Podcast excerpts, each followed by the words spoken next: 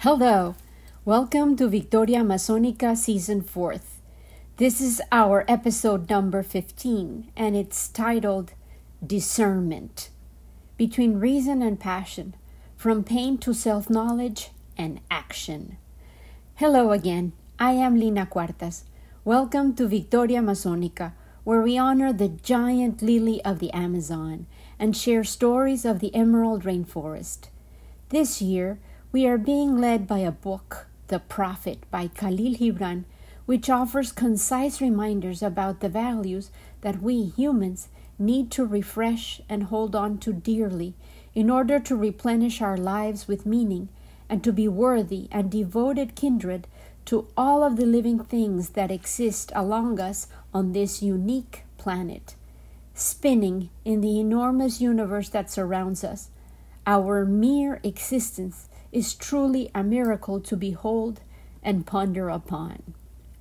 I recently attended an event in which I heard once more a 12th century prophecy that I had read before, yet this time I heard it in a powerful voice, in a narration full of passion and intention that one of my most admired human beings, Joanna Macy, shared with the audience at the relaunch of one of her most prescient books, Active Hope.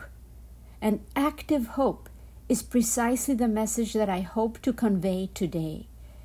The event was organized by Upaya, the Zen center that educates and generates wisdom so generously, and it truly was like a river that offered crystal clear water for thirsty souls. And at the core of Joanna Macy's presentation was the Shambhala warrior prophecy. I want to share the prophecy today because each and every one of us can choose to be part of the Shambhala kingdom. It is the ideal response we can take to counter the stasis, the psychic numbing that seems to surround us all. It also echoes the words of the prophet. It is a prophecy that echoes his words, which this week invite us to ponder about reason and passion, the role of suffering and pain in every single human life, and the absolute need for self knowledge. Last Saturday, before the event began officially, there was a convocation voiced by one of the teachers. She invited the souls of our ancestors to join us. Then she called on to contemporary spirits that exist in the same time and historical moment as us to commune with us as well. And then she expanded the circle to include the descendants that will come after us. They were all summoned with a moving chant that we all repeated, and with which I welcome you, and any other energies that might be feeding the fire of my intentions today. May we all gather and set in motion the sincere desire to be part of the waves of change and clear discernment that the world thirsts for, just as the parched soil in which I live, Texan land, longs for blessed rain. We sang, Gather with us now in this hour, join with us now in this place. Gather with us now in this hour. Join with us now in this place. Welcome one, welcome all. Joanna Macy started her narration with the assertion that anyone can be, indeed, a Shambhala warrior. There is no uniform or distinctive weapon or label attached to them. She identifies these powerful warriors as bodhisattvas, a Buddhist term, and she reminds us that the one requirement is to possess a boundless heart. So anyone has truly the capacity to be one. She received the 12th century old prophecy on a visit to the Himalayas from her friend Dugichu Rinpoche, who entrusted her with the story so that she might share it when she felt that the time had come for it to be known. Now she has liberated it like a winged spirit, to visit the consciousness of those who has the eyes and ears to appraise the value in this treasure and the power of the summons that it delivers. This is the Shambhala prophecy. There comes a time when all life on earth is in danger. In this time, great powers have arisen, barbarian powers, and although they waste their wealth in preparations to destroy each other, they do have much in common, and among these are weapons of unfathomable destruction and technologies that can destroy the world completely. And in this time of great danger, when the lives of all beings seem to hang by a frail thread, this is the time of the coming of the kingdom of Shambhala. Now, you can't go there because it is not a place. It exists in the hearts and minds of the Shambhala warriors. Nobody can tell a Shambhala warrior by looking at her or him because there is no uniform, insignia, or barricades to stand on to threaten the enemy. They don't even have a home turf. Now, there comes a time when great courage is required of the Shambhala warriors moral courage and physical courage, because they are going to go into the heart of the barbarian powers and they are going to dismantle the weapons. And they are weapons in every sense of the word. They are going to go where the armaments are made, and they are going to go into the corridors of power where the decisions are made. And the Shambhala warriors know that these weapons can be destroyed. Why? Because they are manumaya, ancient word that means that they are made by the human mind, so they can indeed be unmade by the human mind.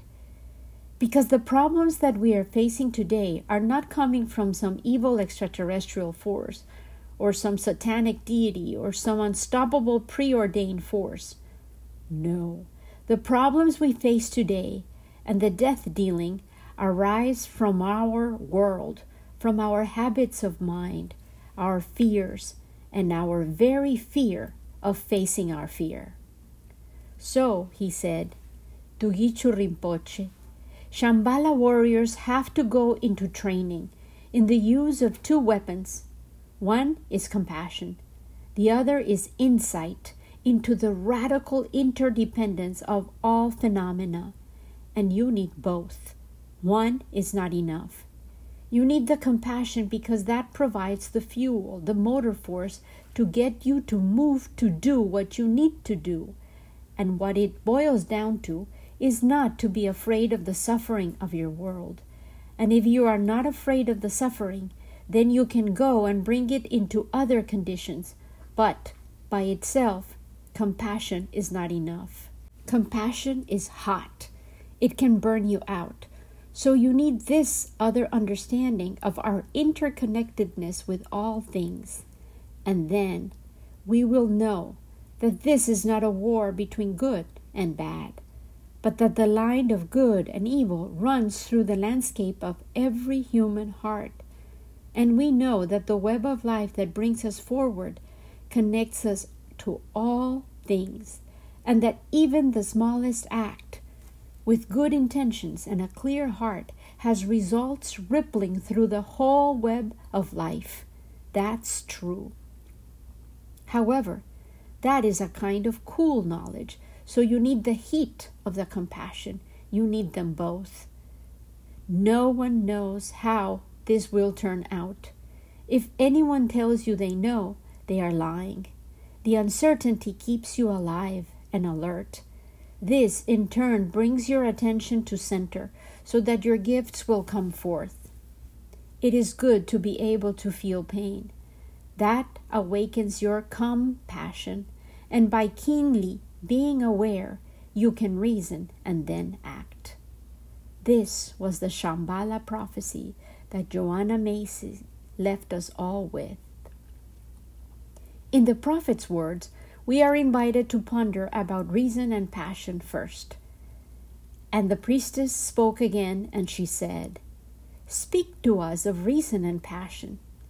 And the prophet answered, saying, Your soul is oftentimes a battlefield upon which your reason and your judgment wage war against your passion and your appetite.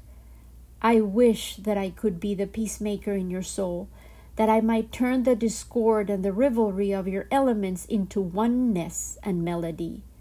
But how shall I, unless you yourselves be also the peacemakers, even more so, the lovers of all your elements? Your reason and your passion are the rudder and the sails of your seafaring soul. If either your sails or your rudder be broken, you can but toss and drift, or else be held at a standstill in the middle of the sea. For reason, ruling alone, is a force confining, and passion, unattended, is a flame that burns to its own destruction. Therefore, let your soul exalt your reason to the height of passion, that it may sing. And let it direct your passion with reason, that your passion may live through its own daily resurrection, and like the phoenix, rise above its own ashes. I would have you consider your judgment and your appetite, even as you would two beloved guests in your house. Surely you would not honor one guest above the other, for he who is more mindful of one loses the love and the faith of both. Among the hills, when you sit in the cool shade of the white poplars, sharing the peace and serenity of distant fields and meadows, then let your heart say in silence, God rests in reason. And when the storm comes, and the mighty wind shakes the forest, and thunder and lightning proclaim the majesty of the sky, then let your heart say in awe, God moves in passion. And since you are a breath in God's sphere and a leaf in God's forest, you too should rest in reason and move in passion. Then a woman spoke, saying, Tell us of pain. And the prophet said, Your pain is the breaking of the shell that encloses your understanding. Even as the stone of the fruit must break, that its heart may stand in the sun, so you must know pain. And could you keep your heart in wonder at the daily miracles of your life, your pain would not seem less wondrous than your joy. And you would accept the seasons of your heart even as you have always accepted the seasons that pass over your fields. And you would watch with serenity through the winters of your grief. Much of your pain is self chosen. It is the bitter potion by which the physician within you heals your sick self. Therefore, trust the physician and drink his remedy in silence and tranquility. For his hand though heavy and hard, is guided by the tender hand of the unseen. And the cup he brings, though it burn your lips, has been fashioned of the clay which the potter has moistened with his own sacred tears. And then a man said, Speak to us of self knowledge. And the prophet answered, saying, Your hearts know in silence the secrets of the days and the nights but your ears thirst for the sound of your heart's knowledge. You would know in words that which you have always known in thought. You would touch with your fingers the naked body of your dreams. And it is well you should. The hidden wellspring of your soul must arise and run murmuring to the sea, and the treasure of your infinite depths would be revealed to your eyes. But let there be no scales to weigh your unknown treasure, and seek not the depths of your knowledge with staff or sounding line. For self is a sea, boundless and measureless. Say not, I have found the truth, but rather, I have found a truth. Say not, I have found the path of the soul. Say rather, I have met the soul walking upon my path. For the soul walks upon all paths. The soul walks not upon a line, and it does not grow like a reed either. The soul unfolds itself like a lotus of countless petals. And by both prophecies, we are led by a lotus of countless petals. The giant lotus bloom I honor in this storytelling experiment, the Victoria Amazonica bloom that is held here as the symbol of the unfolding of the soul itself. As passion and reason find the key to harmony, and compassion for the pain of others reveals our own ability to feel their woes as if they were our own, and to then respond by feeling inspired to alleviate their suffering. In that realization of our absolute interconnectedness and interdependence lies the secret to the healing and restoration of the totality of the plant, the living web of community, of humanity on earth. And the Victoria Amazonica leads me to an article I received from the Rainforest Foundation USA, whose initiative I often support because they respond to the passion that fuels my soul, my love for the Amazon rainforest, which they combine relentlessly with reason, the knowledge they pursue about this endangered habitat, paired with their dedication to find the best methods to help the rainforest dwellers to help themselves without altering their ancient and wise ways of life. The bulletin, which is much longer and offers images, maps, and details in their website version, proclaimed these good news. The Rainforest Foundation US has begun an unprecedented program of direct finance forest defense wherein indigenous communities are financially rewarded for successfully protecting their territories against deforestation. These payments are then used by the communities to better improve livelihoods.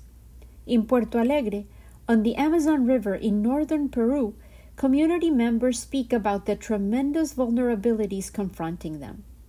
Puerto Alegre lacks a port, despite a name that implies otherwise.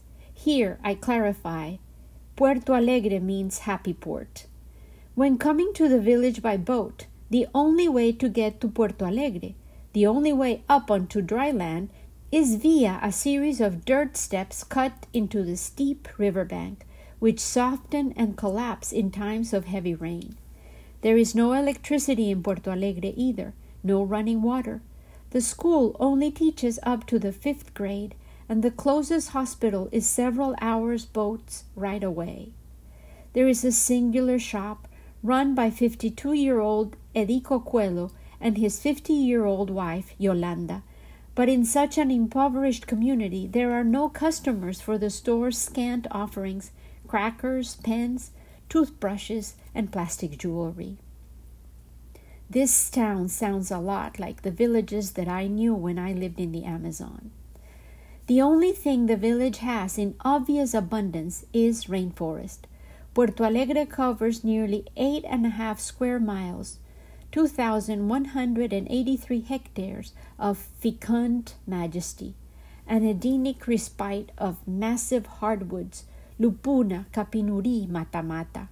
In their forest, metallic blue butterflies the diameter of baseballs flutter above a forest floor carpeted with the electric pink petals of the pomarosa tree the community fell prey to an offer to sell some of their logging rights in exchange for a generator, and then they were fined by the Peruvian government for the deforestation. However, indigenous peoples in forest communities often have a respect for their environment that surpasses that in the industrialized North, and countless studies have shown that indigenous peoples better protect rainforests than other forest protection efforts including even national parks.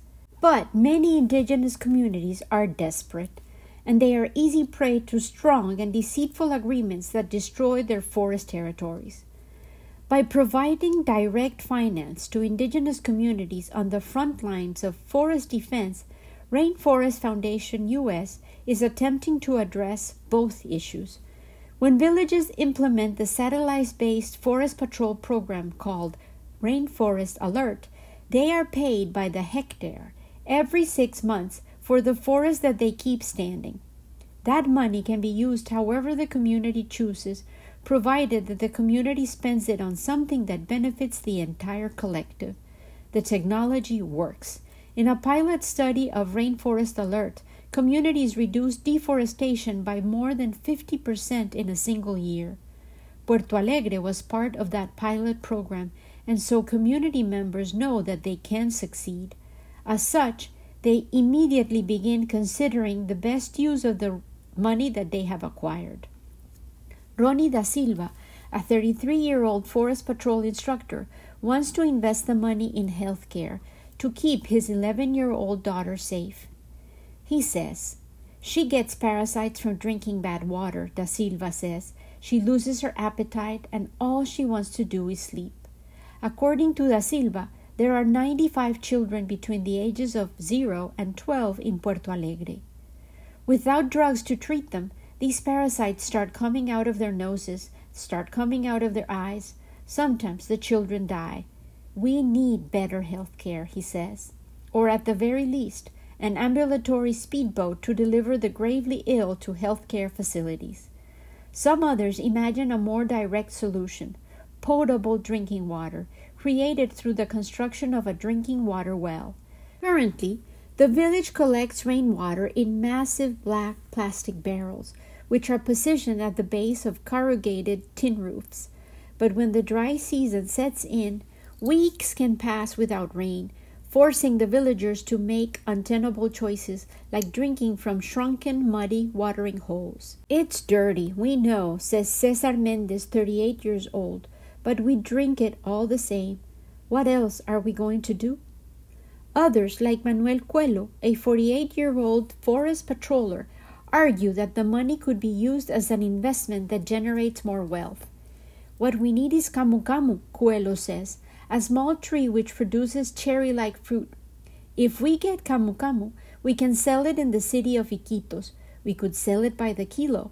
Moriche palm fruit too. That would grow our economy. Still others have more humble plans. The shopkeeper, Edico, is still hoping that the village eventually gets a generator. It would be nice, said Edico. With a generator, we could have refrigeration. Then we could freeze our fish and chicken. Maybe we could sell those too. These are the very real issues that communities are dealing with in the Amazon basin on a daily basis. And the technology dubbed Rainforest Alert, as a recently published peer reviewed study demonstrates, has the numbers that indicate that this new approach can help restore both the community's well being and the rainforest itself.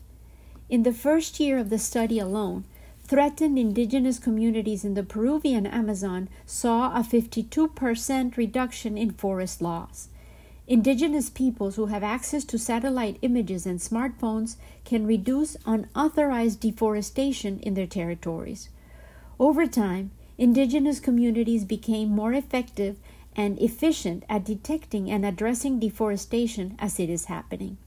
Our analysis shows that expanding the Rainforest Alert Program across the Amazon could reduce carbon dioxide emissions from deforestation to the tune of taking 21 million cars off the road, and to do so cost effectively at only $6 per hectare per year.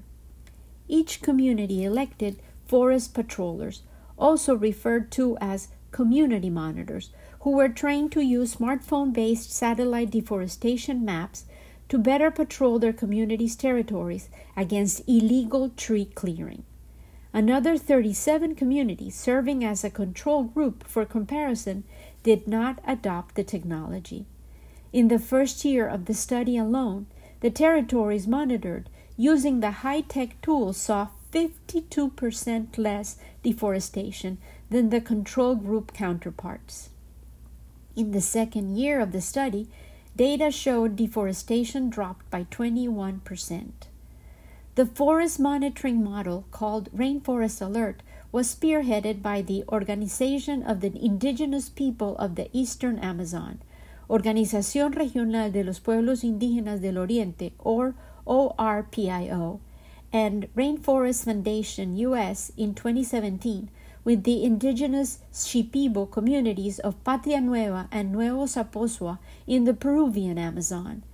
Dramatic reductions in forest laws there helped compel the expansion of the program to the communities that participated in the randomized controlled trial study, which covered nearly 1,000 square miles, 250,000 hectares of rainforest in the Peruvian department of Loreto.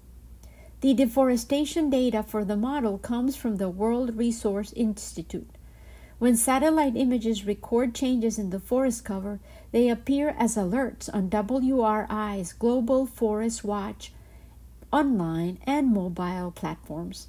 Until this program, deforestation alerts rarely filtered down to remote rainforest communities affected most by forest destruction. But in the 2017 pilot, RFUS partnered with WRI to design an alert system to serve communities with limited internet and telecommunications infrastructure. Each participating community employed three forest patrollers who investigated deforestation alerts. The patrollers were trained by team members at RFUS and ORPIO. Geographers at RFUS estimate that the approach, implemented throughout similarly threatened regions of the Amazon basin, could prevent as much as 4,400 square miles, more than 2.8 million acres of deforestation over the next decade, a collective area one and a half times the size of Yellowstone National Park. That safe forest would prevent nearly 100 million metric tons of carbon dioxide from entering the atmosphere each year an environmental impact equal to taking more than 21 million cars off the road each year. Over the course of the study, indigenous communities became more efficient at detecting and addressing deforestation, with reports of illegal land incursions doubling soon after the study began. According to the researchers, increased detection is consistent with monitors learning about where deforestation is most likely to occur. It's also consistent with what the Rainforest Foundation US has always known that the indigenous peoples of the Amazon have unique expertise and that equipped with state of the art technology, they will defend these forests better than anyone else can. This is a hopeful initiative that has combined human ingenuity with practical applications moved by the desire to relieve the suffering of multiple communities who possess the knowledge to save their beloved rainforest. I intend to collaborate with this groundbreaking initiative, and I believe that today we have technologies, tools, and the know how to solve the majority of human problems, and we are witnessing the undeniable power that comes from human beings collaborating. That looks like the Shambhala kingdom that each one of us can choose to be part of by deploying compassion and the awareness of our undeniable interconnectedness, starting today. With an immense love, compounded today by passion and reason, Lena.